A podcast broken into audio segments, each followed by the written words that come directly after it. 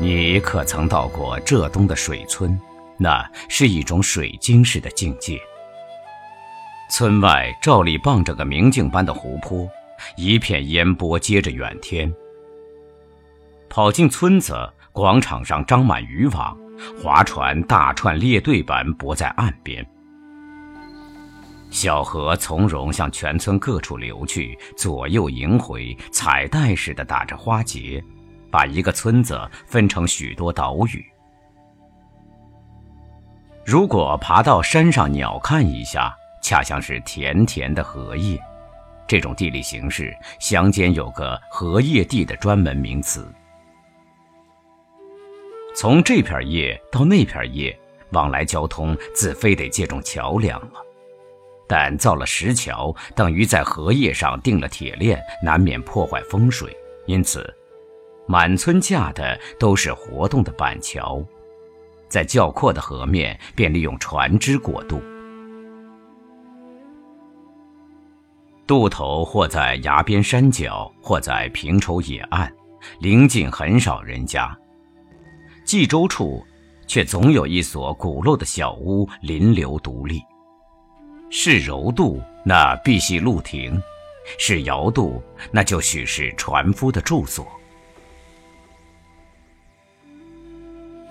午后骤静时光，融融的河流催眠似的低吟浅唱，远处间或有些鸡声虫声。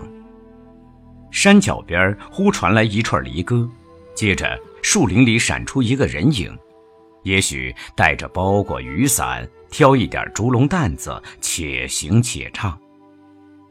到路亭里把东西一放，就蹲在渡头，向水里捞起系在船上的柔渡绳子，一把一把将那魁星斗士的四方渡船从对岸缓缓揉过。靠岸之后，从容取回物件儿，跳到船上，再拉着绳子连船带人夜向对岸。或者另一种摆渡所在，黄景之间，远远来了个外方行客，惯走江湖的人物站在河边，扬起喉咙叫道：“摆渡啊！”四爷悄然把这声音衬出一点原始的寂寞。接着，对岸不久就发出橹声，一只小船咿咿呀呀地摇过来了。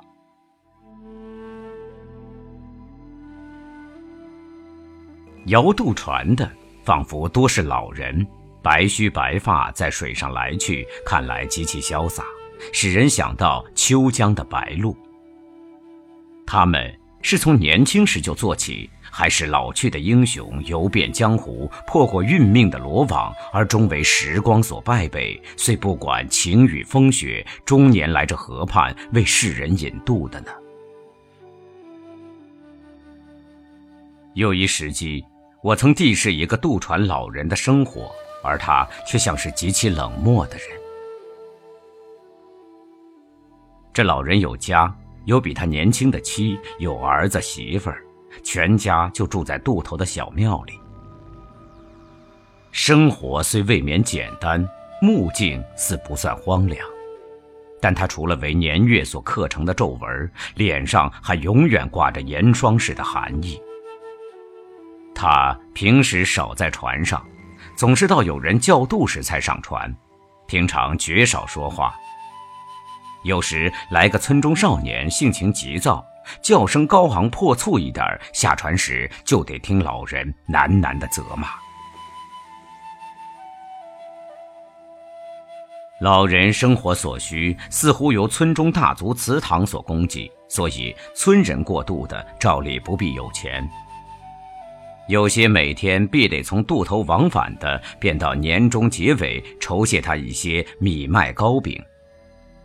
客帮行脚小贩却总不欠那份出门人的谦和礼数，到岸时含笑谢过，还掏出一二银子，当一声丢在船渡，然后挑起担子，摇着鼓儿走去。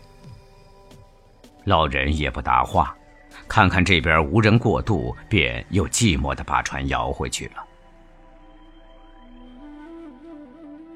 每天上午是渡头最热闹的时候，太阳刚升起不久，照着翠色的山崖和远岸，河上正散着氤氲的雾气。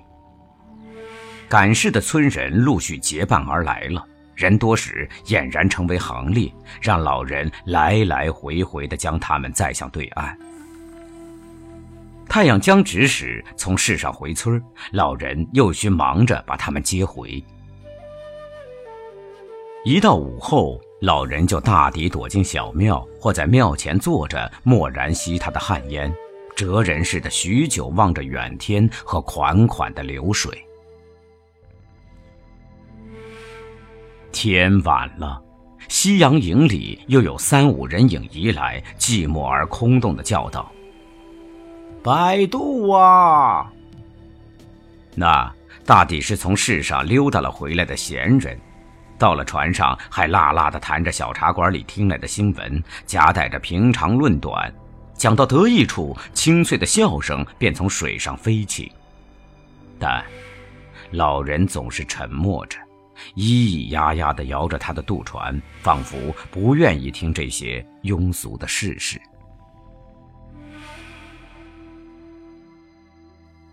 一般渡头的光景总使我十分动心。到陆亭闲坐一刻，岸边徘徊一阵，看看那点简单的人事，觉得总不缺乏值得咀嚼的地方。老人的沉默使我喜欢。而他的冷漠却引起我的思索。其以为，去来两岸的和尚生涯未免过于拘束，遂令那一份引渡世人的庄严的工作，也觉得对他过于屈辱了吗？黎明人人苏醒晨雾中，他慢慢走来，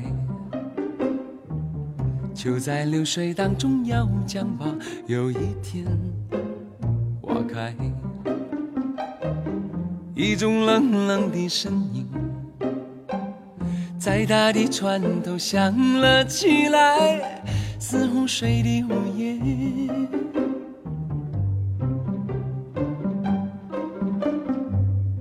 下渐渐昏暗，暮色里，他将要离开。他将渡船靠岸，收拾起往来的。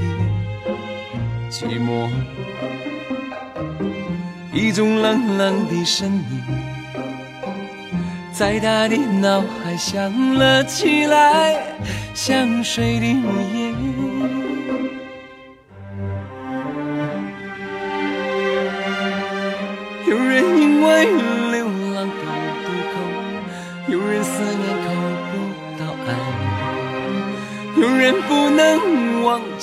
繁华中。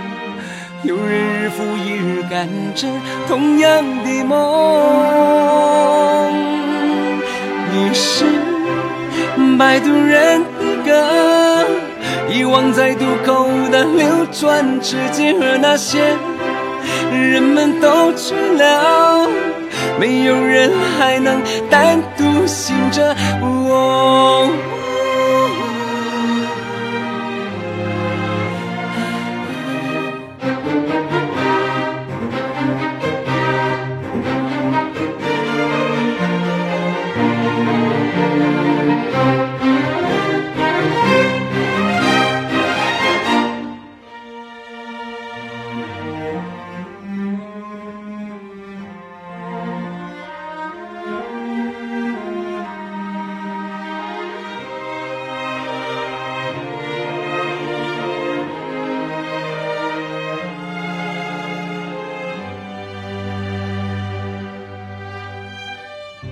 下渐渐昏暗，暮色里，他将要离开。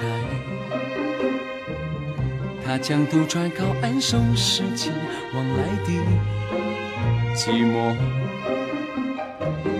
一种冷冷的声音，在他的脑海响了起来，像水的呜咽。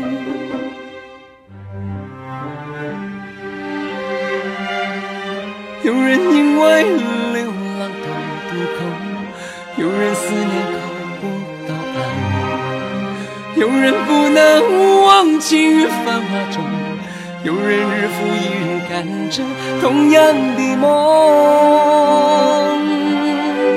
于是，摆渡人的歌，遗忘在渡口的流转之间，和那些人们都知了，没有人还能单独醒着我。